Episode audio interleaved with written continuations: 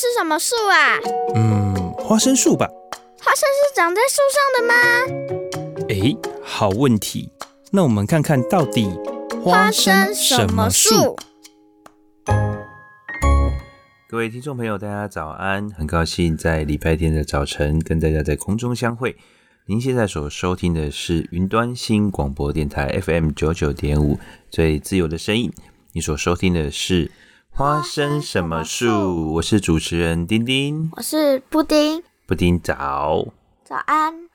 哎，我们好像有一段时间没有去聊到疫情的新闻了，对不对？对啊。好哦，那我们来今天来看看，好像从疫苗问世之后，全世界各地的疫情都慢慢的减缓。嗯，有几个好消息哦。第一个是日本，他们呃在很多的区域已经开始解除了紧急状态。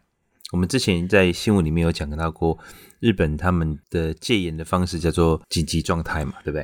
嗯，日本由于新冠病毒的疫情缓和，首相菅义伟在呃上周宣布提早一周解除六府县的紧急状态宣言。解除的地区包括大阪、京都、兵库、爱知、岐阜、福冈。至于疫情的改善速度趋缓的几个地方，包括东京首都圈的一都三县，目前还是原定在三月七号解除。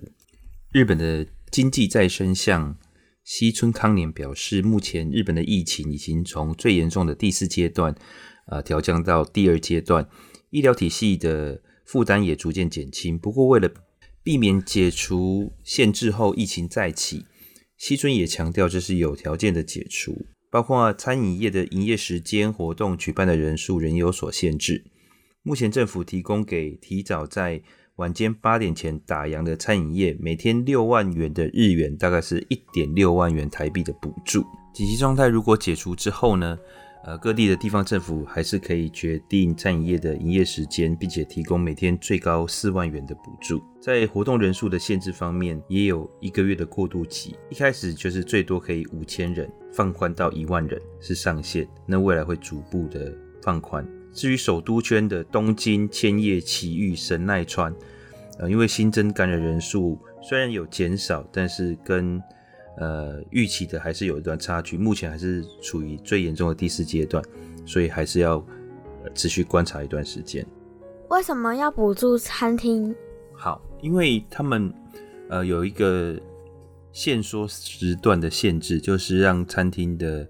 营业时间缩短嘛，那餐厅营业时间缩短，它的营业额就会减少。减少，对，所以他们就是用政策的补助方式，说我鼓励你减少营业的时间，哦，那你这个损失的部分，政府帮你分担一点，是这个意思。一万六千元很多吗？每天一万六千块钱，台湾看可能是很多啊。嗯。哦，可是，在日本来看的话，他们的收入平均本来就是比较高，所以对日本来讲。还不算是非常高，甚至有点低。所以你知道吗？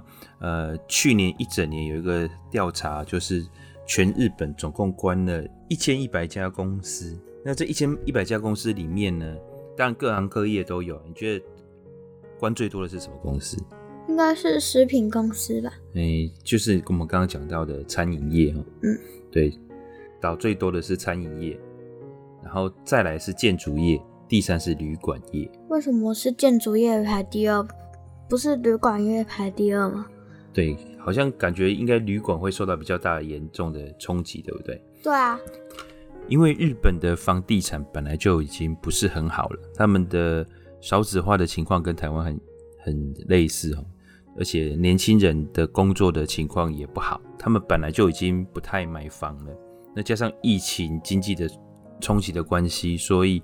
这个房地产的交易量又变得更低，嗯，哦，所以他们的房地产的冲击算是雪上加霜了。本来就已经不好了，嗯，像餐饮业本来可能还不错，对不对？对啊，好，或者是旅馆业可能也还可以，对不对？好，嗯，那受到疫情的影响，他们就是一下子跌到谷底嘛。好，那建筑业呢是本来就不好了，哦，那加上疫情就是更不好，所以它呃倒闭的数量超过我们觉得。应该是第二名的旅馆业这样子。现在房地产也会受到疫情的影响，有蛮蛮蛮大的哦，就是呃这个新屋量的成交跟二手屋的成交在日本本来就不好了，然后那现在尤其他们是整体的经济，去年日本的整体经济相当的相当的差，所以为什么他们很急着要解封的原因，有一大部分也是这样。那其实不是只有日本的经济受到影响，其实各国啊，全世界各国的经济都受到很大的影响，包括我们熟悉的这个东南亚国家哦，或者是欧洲、美洲国家都受到非常非常大的影响。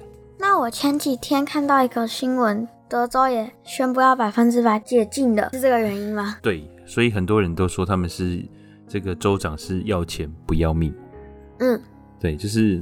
德州，他们美国很多的地方都是很重灾区嘛，所以他们整体的疫情基本上是停顿的状态，很多人根本没办法没办法上班。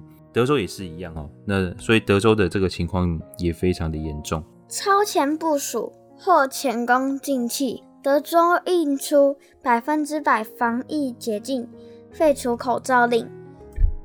疫情快要过去了，就让德州百分之百完全解禁吧。一度被第三波疫情逼入绝境的美国，在全国疫苗接种总动员之后，各地疫情已直线降温。尽管全境单日新增感染数仍超过五万六千人。但疫情数据已降至二零二零年十月中旬以来的最低。眼见瘟疫的寒冬已见出口，美国保守派各州也陆续以经济或自由为由下令解封。像是疫情严重的德州，共和党籍的州长阿伯特。就选在三月二日的德州独立纪念日突袭宣誓下令，宣布自十日开始，德州州政府将全面防疫解放，更要废除公共场所所防疫的口罩佩戴令。然而，德州的解禁政策与却与联邦政府的防疫建议大唱反调。但究竟这是重返日常的苏醒号角？还是欲速则不达的第四波疫情预兆。布丁，你听起来这样子的一个政策，感觉怎么样？我觉得很危险，因为依德州现在的情况来看，百分之百解禁应该不是个好的做法。对，我也觉得，因为哈，他现在的呃这个百分之百解禁的理论基础是在于说，他们目前整体的这个新宣布的。确诊病例已经大幅的下降了哈，而且是持续大幅下降，所以他们呃觉得说这个好像已经是可以控疫情被控制了，而且这个德州目前两千九百万人口里面已经有三百八十万人打了第一剂，好，那所以他会认为呃疫情是可以乐观的被控制，可是从真实的数据来看哈，全美。的施打率其实只有七趴，也就是说，它还不到百分之十的人，呃，有施打这个疫苗，这是第一个。第二个呢，就是从施打疫苗到目前来讲，虽然是有大幅度的降低，可是这个降低的呃幅度已经趋缓了。也就是说，从开始施打到现在为止是有很快速的降低，可是这个降低的速度是越来越慢，越来越慢。所以呢，呃，美国他们的联邦政府其实，呃，他们的疾病管制局有警告，就是说，其实应该还是要呃缓步的观察。可是为什么德州它这么激进的希望能够赶快恢复正常状态，你知道吗？经济的关系。对，经济的关系，因为接下来的三月十号以后就是非常重要的美国的春假。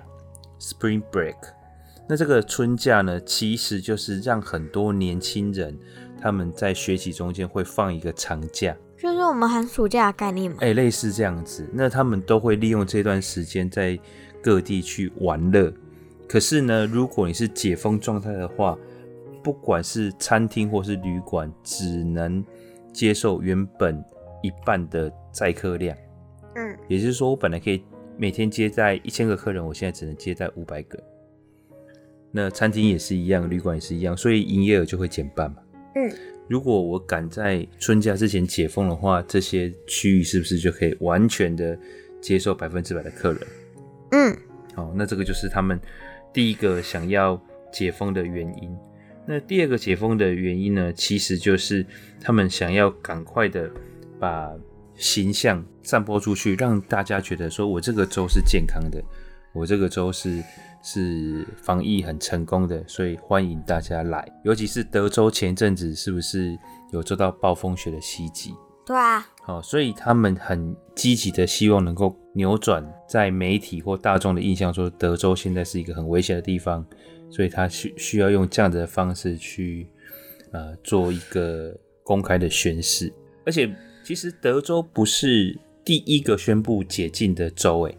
那是哪一个州啊？其实很多州都已经宣布解禁了，像爱荷华或者是蒙大拿、密西西比这些州全部都宣布了哈。甚至连密西根州，密西根州跟刚才我们刚刚讲的这四个州不一样的地方是，它是民主党执政的地方，也都宣布了。可是为什么只有德州好像大家会特别的注意，而且呃意见特别多？因为之前有暴风雪。哎、欸，不是，但是在暴风雪的那一集里面，我们我们有讲到，德州是全美人口第二大州。对啊。哦，也是这个呃，幅员辽阔的第二大州，对不对？嗯。对，所以他们在人口这么多、幅员这么辽阔的情况下，这么轻率的做出这样的决定，其实影响力是远大于其他州的。那他们春假之后，会不会造成一波更大的疫情？现在就是全美的媒体还有公共卫生的专家都在讨论并且忧心这件事情哦。其实，在德州是一个特别的情况，就是他们在宣布解禁之前，他们三月三号宣布解禁嘛，对不对？他们在二月多的时候，二月底的时候，各州因为施打疫苗，所以整个新传出来的病例数都是下跌的情况，只有德州是增加的。嗯，所以它是不跌反增的情况，然后他们的州长又宣布了这个要开放，所以让大家更加的忧心。那你说这些饭店业者、餐厅业者是不是应该很开心？因为他们受到解禁的影响，生意应该会变好，对不对？我觉得没有哎、欸，我觉得不不会开心耶。对，其实他们的业者也是反而反而感到担心。为什么？因为他们原本心里的预期应该是。过了夏天，也就是至少是六月以后，才会有这样子的一个解封。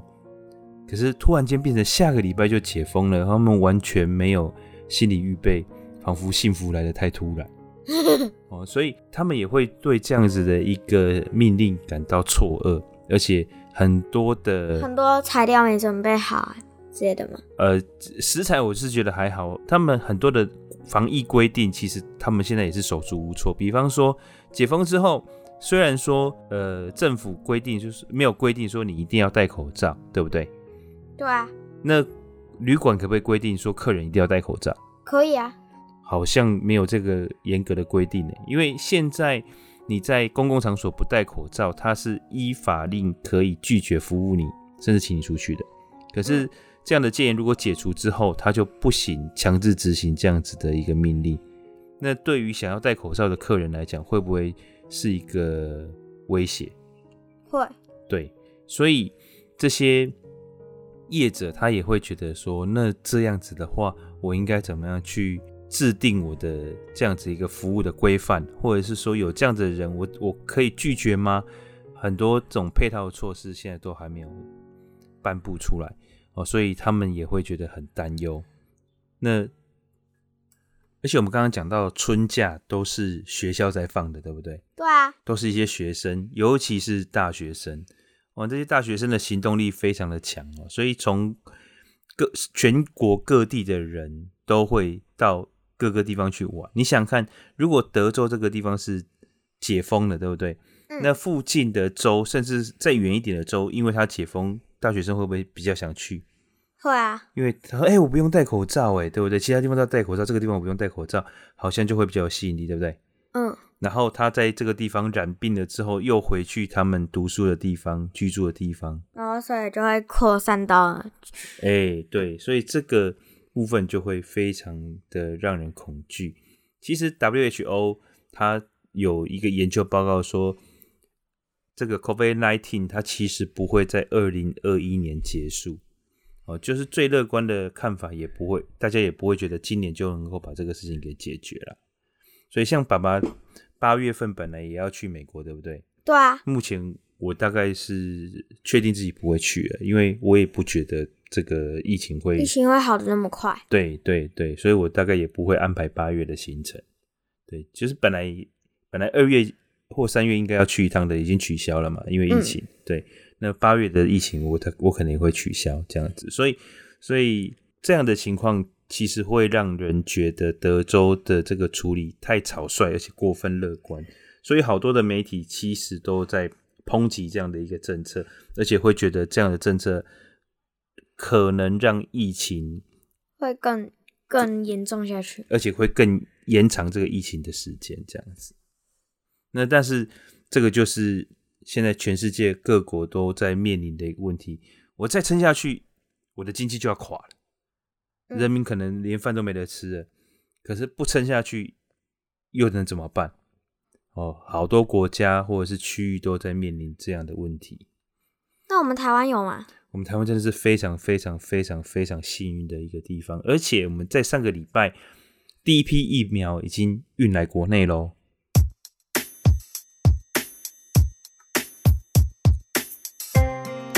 到现在。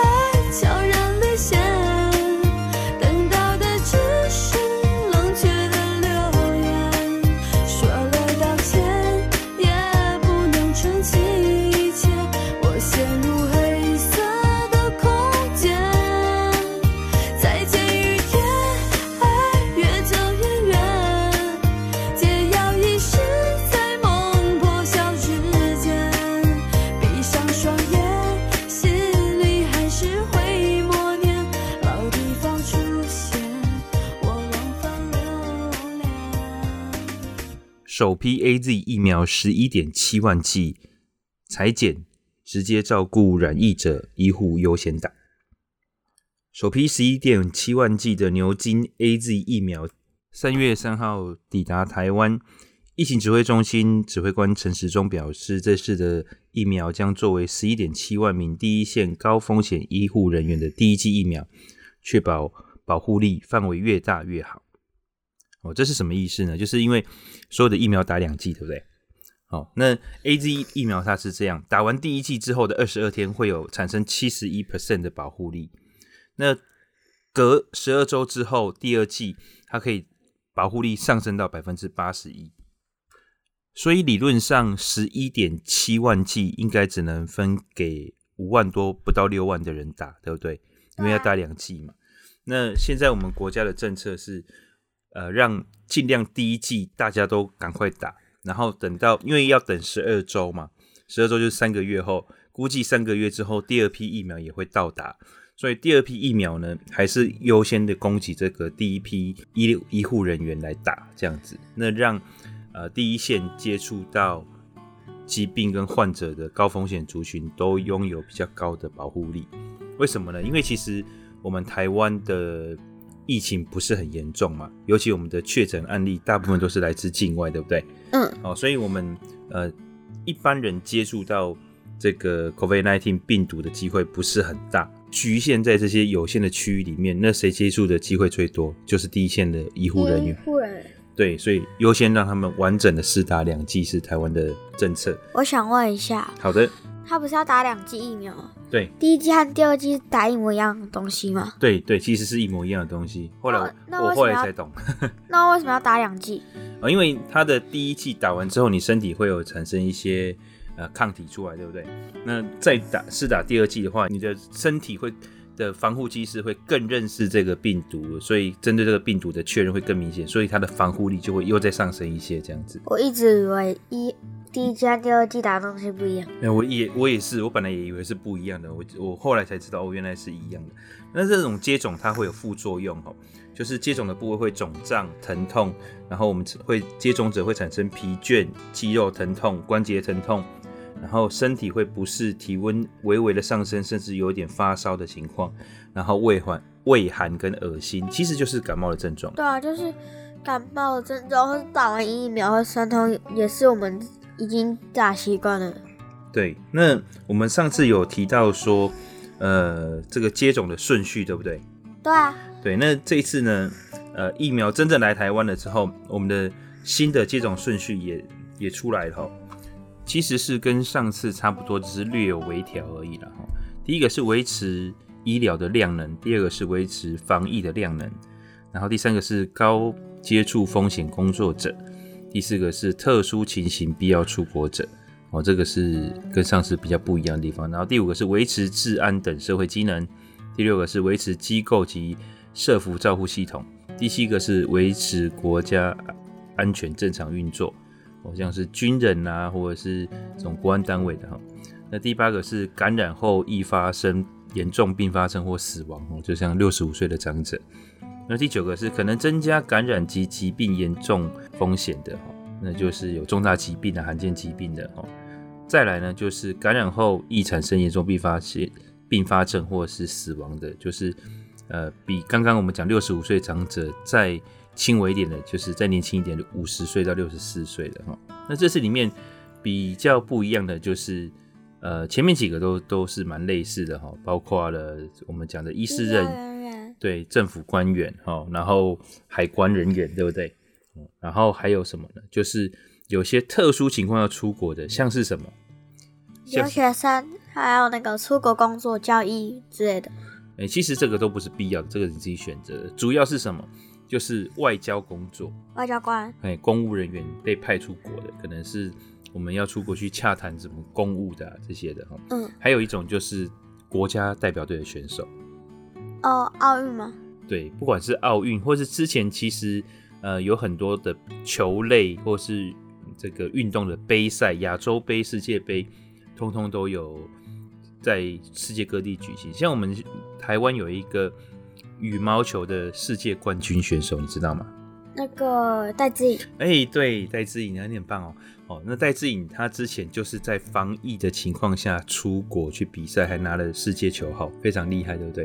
对啊、可是他们全程就是要戴穿戴的非常严密的这种防护衣啊、防护罩啊，所以就算打起来不会热吗？哦，没有，他们比赛的时候当然是穿正常的比赛的，可是他们在坐飞机的时候，虽然他们坐的是商务舱或头等舱，但是他们还是要戴口罩。对，所以那根本一点都不舒服，非常的难熬这样子。那他们像他们这种出国比赛，甚至我们可以讲为国争光的，就会排在这个第四项，就是因特殊情形要出国的。那我们一般人什么时候要接种啊？好，目前的情况是这样，就是。这些优先顺序里面的人，他们可以按照自己的意愿选择要接种或不接种。嗯，好，那他们按照他们的顺序排完了之后呢，那接下来如果还有剩的，就会给一般人接种。但是因为第一次来的量实在是不多啦，才十一万七千多剂嘛，哈，所以一定是不够的。哈，对于我们全台湾整体而言，这个数量。是远低于我们所需要的，但是因为它三月初就来了，已经比我们预计的是还要早。对，因为我们本来是觉得应该是第二季，甚至是第二季接近第三季才会轮到台湾嘛，而没想到我们呃这么快就来了。那因为卫福部也证实了，我们不是。透过全球的疫苗分配系统，叫做 COVAX 系统哦，我们是直接去跟 AZ 这间公司洽谈购买的。那其实这样子的一个过程也非常的不容易耶。为什么不容易？哦，因为这个疫苗它是需要全程是冷藏在固定的温度，那这个温度好像接近零度左右，大概是两度还是三度左右，所以。呃，要全程保持低温。那你想看它从出厂，我们是跟韩国厂买的喔，所以它是从韩国出厂，然后到运送上飞机，然后在飞机飞的过程当中也要低温，对不对？嗯。然后下来之后，呃，从机舱运到外面也要保持低温，因为你这样子运送过程当中温度不能升高。那为什么疫苗一定要保持低温呢？因为这疫苗很脆弱，你如果稍微升温的话，这个疫苗它活性就可能就是降低，甚至死掉。我们有讲过，这个疫苗是灭灭灭菌，还是减菌？对对对啊，这个 AZ 好像是 R RNA 的样子哦，就是，但总之他们的的呃活性，它必须要维持一定的活性，但不能太高。嗯，哦，所以它很脆弱，它就是要维持在那个环境。如果太低太高，都会出，都会让这个疫苗可能产生失效的情况。嗯，哦，所以这个全程都要维持一定的温度条件，这个就很困难，很难呢。对，所以这个一定要事先的去规划跟安排。卫福部说，从去年开始，我们就不断不断的在做这方面的演练，哦，就是让确保这个运送。的冷链是能够维持稳定的，那这个其实是我觉得很多包括了航运，然后陆运、海关各个方面都要很成熟的配合，这个也是很不容易。那其实我们国内的疫苗哈，呃，已经跟全世界买购买哈的订单是超过了两千万剂了哈，包括从我们这次是 AZ 嘛哈。买了一千万剂，然后我们上一次有讲到的这个莫德纳五百零五万剂，对不对？还有就是全球统一分配的供应链叫 COVAX，我们刚刚讲的哈，分配了四百七十六万剂，这样加一加，其实已经是将近两千万了，对不对？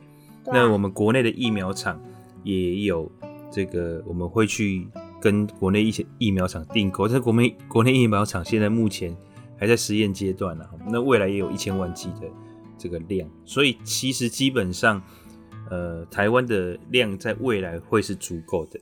那以目前而言呢，生活只要维持对维持现在的防疫，其实我们的风险没有那么高，所以不用急着打了。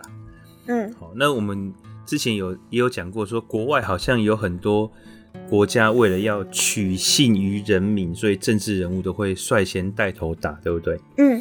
那台湾目前是没有这样的一个规划，哈，包括总统啊，或者是行政院长头头们都说，就是说，其实现在就是交给专业规划。大家如果是施打意愿很高的话，他们就不会去优先的去排，因为他们的的优先顺序本来就是在第二、第三嘛，对不对？嗯。那如果都没有人敢打，他当然他们就愿意挺身而出，就是说，那我们我们先带头做示范。可是如果是按照专业的判断，然后大家也都愿意去施打的话，他们就会按照他们原本的优先顺序去排，这样子。嗯，对，因为哈、喔，这个事情其实有点，其实我有点怕怕的啊，真的吗？为什么？因为怕说那个，如果侯军真的没有灭，没嗯，就是没有减减到一个程度，然后如果又增上去的话，不是就得武汉肺炎啊？不会，他们这个 这个是百分之百不会让你因为施打得到武汉肺炎的，这个你可以完全不用担心。那而且退一万步讲哈，就是。其实小朋友的武汉肺炎，目前来讲，或是我们讲 COVID-19 来讲，呃，这个情况其实不严重，恢复率跟这个病程看起来都是相对的。大人高吗？都比较不不危险，都比较不危险。嗯、小朋友的那个疗愈的能力是非常好的哦，所以比较有问题的是慢性病跟年长者。嗯，那甚至。在爸爸这个年纪得病的很多都是不小心得了，然后好了自己都不知道。嗯 对，就像感冒一样嘛，有些人对感冒不敏感啊，我自己得了感冒流感，传给别人我自己都不知道。对啊，哎，对，这大概就是目前这个情况。所以以目前来看，全世界的疫情都在趋缓。哦，那有了疫苗之后，会这个情况会更乐观。但是能不能在二零二一年解决，目前看起来还是很难。那美国、欧洲的一些国家，呃，因为经济的逼迫的关系，他们可能会做一些很躁进的动作，会不会造成这个病情再次的上上增温？不知道哦，这个可能要再看看。那以台湾目前来讲的话，呃，我觉得是非常非常乐观，而且我觉得很感谢上帝给我们这样一个好的环境，然后那。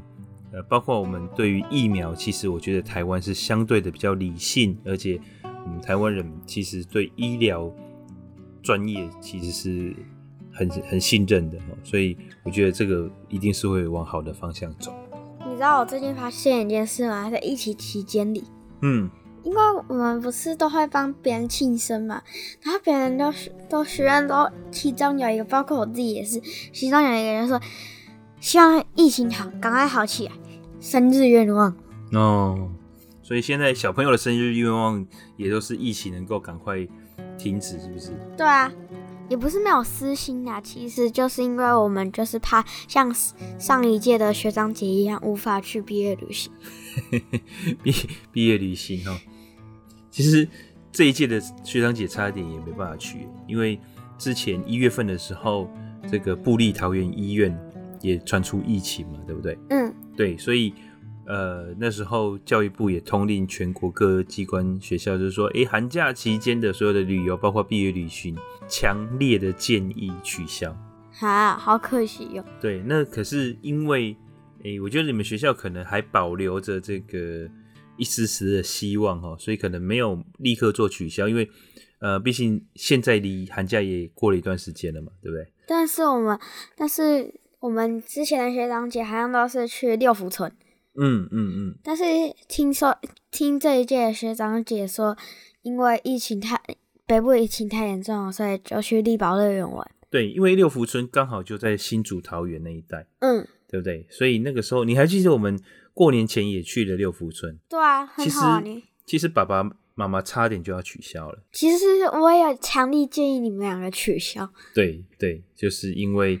那个时候，这个疫情还感觉桃园是这个风暴的中心嘛，那新竹就在旁边而已，对不对？嗯。不过也好险啊，就是那个时候我们要出发之前，已经这整个有点平息的概念，对，已经就是确定是这个染疫的情况是没有非常的严重，没有扩散，我们才能够去这样。那我觉得你们学校的这个做法很正确啊，就是先取消这个去。那个时候，当时是风险最高的地方嘛，但是还是保有让小朋友有机会去毕业旅行的机会。我觉得这个处置不错啊。那希望到了明年开始，呃，这个大家的生活就能够慢慢的恢复正常了啦。爸爸也能够再次的去带你们出国。嗯。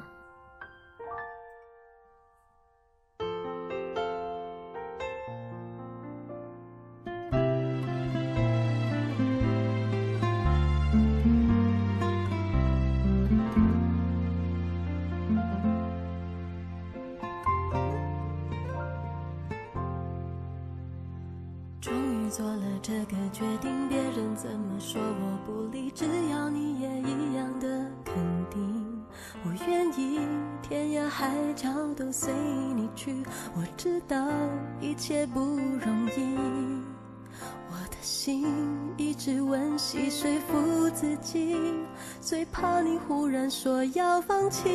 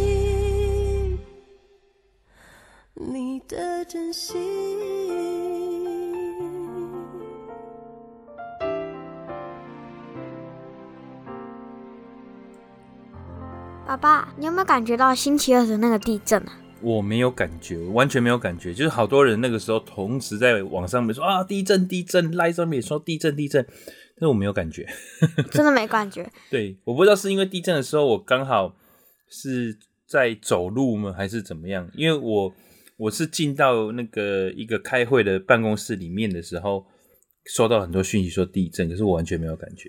对啊，然后听说妹妹。就是奶奶跟妹妹说：“哎、欸，姐啊，地震了。”然后奶奶那时候在煮菜嘛，然后结果姐姐说：“哦。”然后她就自己继续画她的，哈哈。非常淡定的一个孩子。五点八级地震，鱼缸狂晃，民众尖叫喊，恐怖头晕。台湾东南部海外海，三月二日傍晚发生地震，芮氏规模五点八。其中，屏东鹅銮鼻和兰语震度达到四级，高雄民众摇晃有感。有人尖叫大喊恐怖，也有人头晕，以为是低血糖，甚至还有十一楼住户说晃动连小狗都醒过来。这是今年来第二大地震，气象局预估南部地区三天内可能还有规模四级以上的余震。地震发生在二日下午五点二十三分，震央在台湾东南部外海。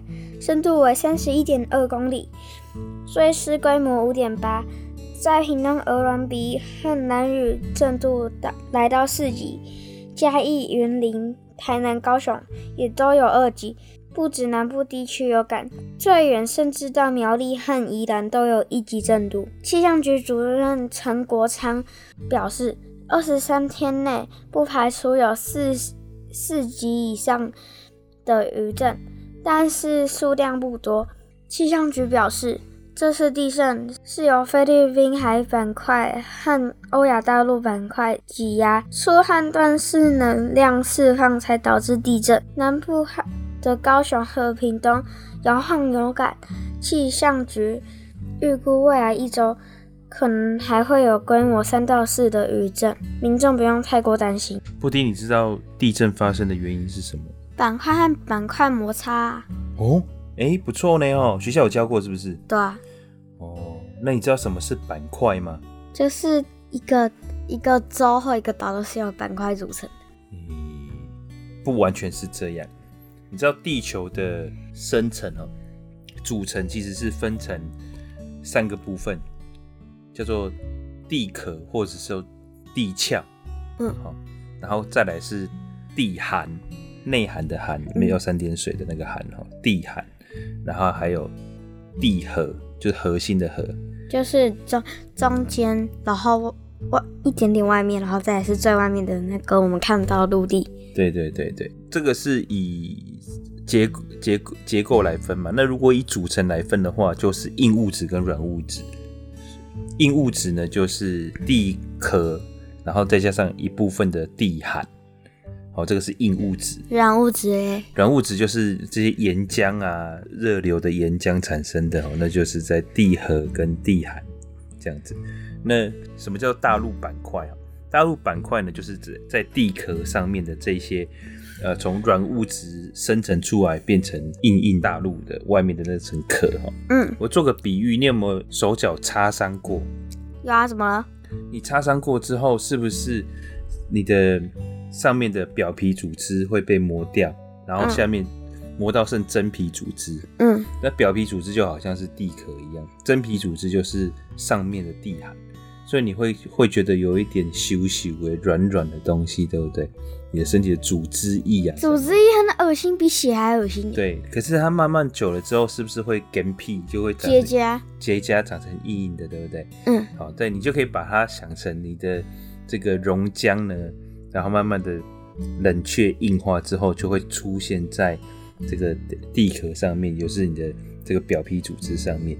那它生成了之后，是不是就会往外推挤？嗯，对。那推挤的过程呢，呃，就会产生这种震动，就是地震这样子。嗯、我们台湾小岛也是被欧亚板块和菲律宾板块摩擦出来。对，所以，我们台湾的地形其实是蛮特别的哦。有一说是台湾以前其实是跟中国连在一起的嘛，嗯，对不对？然后慢慢慢慢的这个地壳运动，因为我们是刚好遇在这个欧亚板块跟菲律宾板块的的边缘上面。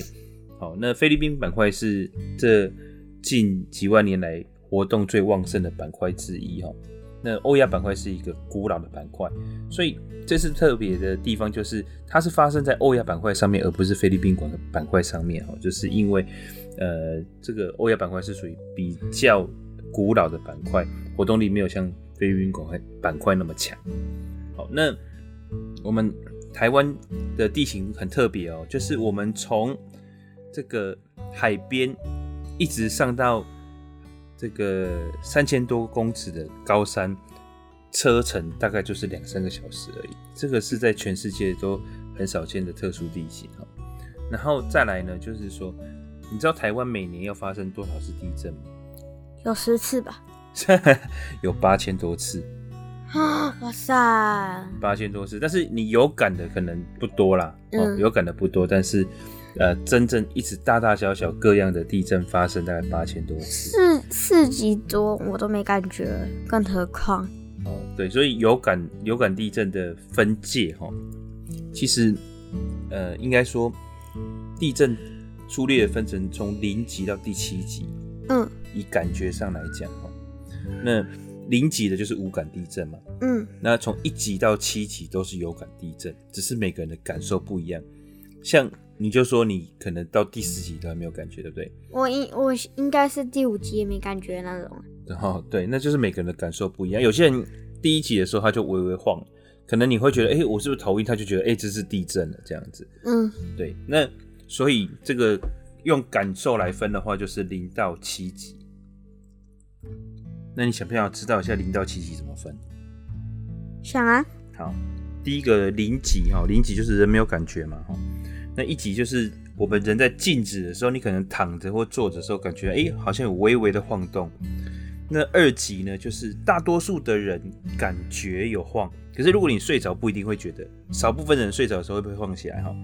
那第三级的震度呢，就是几乎所有的人都觉得在晃了。甚至有些人开始可有恐慌。那四级，你说你还没有感觉的时候呢，很多人都已经有相当的恐惧感，部分的人甚至会躲起来哦。那睡眠的人几乎都被吓醒。好，那五级呢，就是大部分的人都会开开始感到有点有点害怕了。六级哦，就已经叫做烈震哦，就是摇晃剧烈，连站都有点难哦，你连站都觉得不太容易站。第七级呢，就是剧烈摇晃，甚至无法依靠意志行动哦。所以你知道，到了第五级的时候啊，其实就会有对建筑物产生损坏，哦，就是像是墙壁会出现裂痕啊，家具翻倒啊。哦，那到第六集的时候呢，就是门窗可能都会变形了。第七集就可能造成。这个房屋倒塌、损毁这样的情况，我怎么觉得我四集没感觉已经很强了？对，那刚刚这个新闻里面有提到一个，就是地震规模。嗯，地震规模跟震度是不一样的哈。震度我们就是讲说这个地震摇晃的程度叫做震度，对不对？规模就是摇晃摇晃的地方嘛，的的面积。呃，地震规模应该正确的来讲是。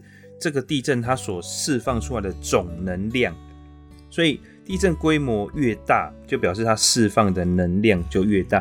所以这个规模它是有一个科学的计算的，也就是刚刚我们讲到的瑞士规模这样的一个，它就是说它可以用估值，它的这个计算它就是用一个预估值或者是测估值，就是各各地所侦测出来的数值，它的有一个计算。算出来的就是这个瑞士规模的计算，像我们台湾很有名的九二一地震，民国八十八年发生的，那时候你还没出生，对不对？嗯。可是这个是爸爸这个世代共同的回忆哦，因为非常非常的大的一个地震，七级，呃，是七点三级。那它这个七点三级的地震已经非常强了，在这个瑞士规模的这个地震的评分里面哈，每增加零点一级，大概就是增加两倍左右的能量释放。那每增加一级，大概就是增加三十二倍，哦，所以七点二跟七点三就会差两倍了，哦，那七点三跟七点四又会差两倍。那你知道近年来最强的一次地震是什么？是什么地震吗？日本的吗？对，没错，就是日本的这个三月三一一的大地震哦，在二零一一年发生的，它的震度是九级。哇，九级耶！对，所以比我们的七点三级再多出了。将近快要一百倍，哇！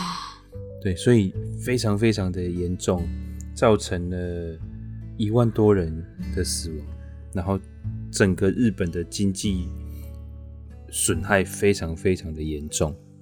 哇，好恐怖！对呀，对呀，所以呃，在台湾、在日本，呃，都是常常受到这个地震侵袭的国家。哈，台南从以前。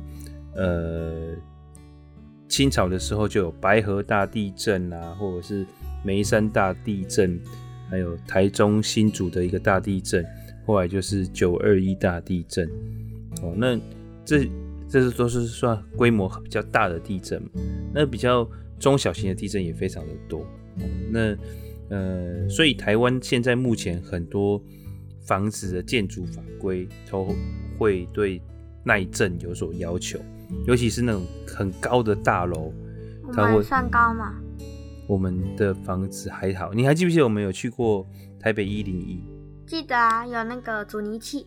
对，那个阻尼器其实很大的，很。对，很大的功用就是防止这个建筑的摇晃，防震就是其中之一。它有防风啊，风大的时候它也会作用嘛，就是不让它摇晃。它让它摇晃的这个力道不要全部都是集中在这个建筑的本体上面，这样子。对。嗯，你地震印象最深的经验是？那你问爸爸这个年纪的人，一定都会跟你讲九二一啊。对，九二一那个时候，爸爸还在念大学。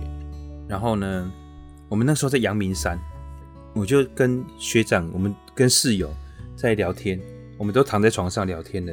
嗯。那突然间，学长就问我说：“哎，那是什么声音？”我说：“什么声音？”然后我真的就听到嗡嗡嗡嗡的声音哦。